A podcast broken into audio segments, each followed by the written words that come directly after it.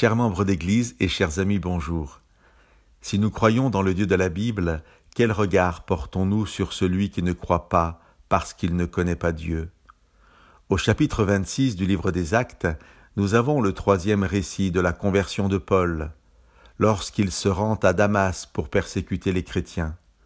Je vous lis au verset 17 et 18 les paroles que Jésus adresse à Paul concernant sa mission à venir. Je te délivrerai de ce peuple et des non-juifs vers qui moi je t'envoie, pour leur ouvrir les yeux, afin qu'ils se tournent des ténèbres à la lumière et de l'autorité de Satan vers Dieu.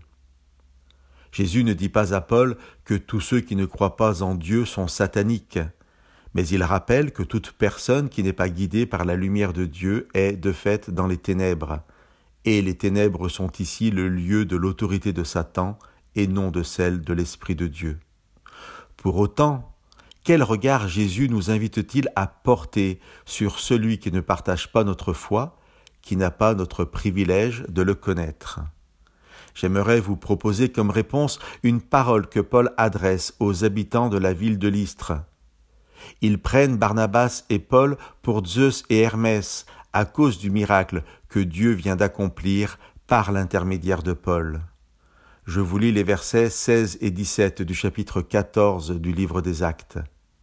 Paul dit Dans les générations passées, Dieu a permis à toutes les nations de suivre leur propre voie, quoiqu'il ne se soit pas laissé sans témoignage.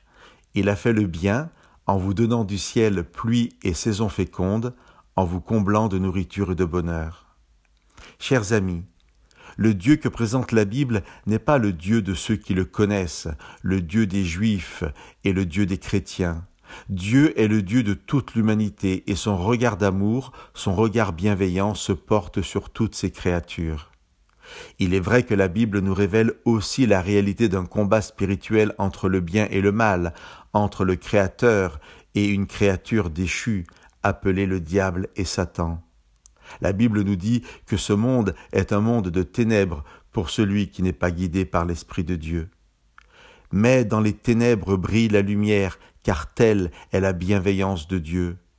Quel privilège, en lisant ces paroles de Paul, que d'apprendre que nous pouvons, que nous devons regarder l'autre, celui qui pense et qui croit différemment, qui adore d'autres dieux.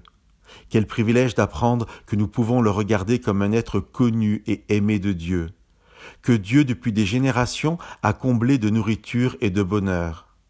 Quel privilège de voir en l'autre un frère en humanité, connu et aimé de Dieu, quelles que soient ses croyances.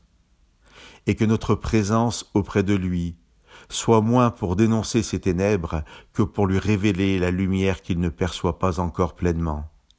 Que Dieu vous bénisse.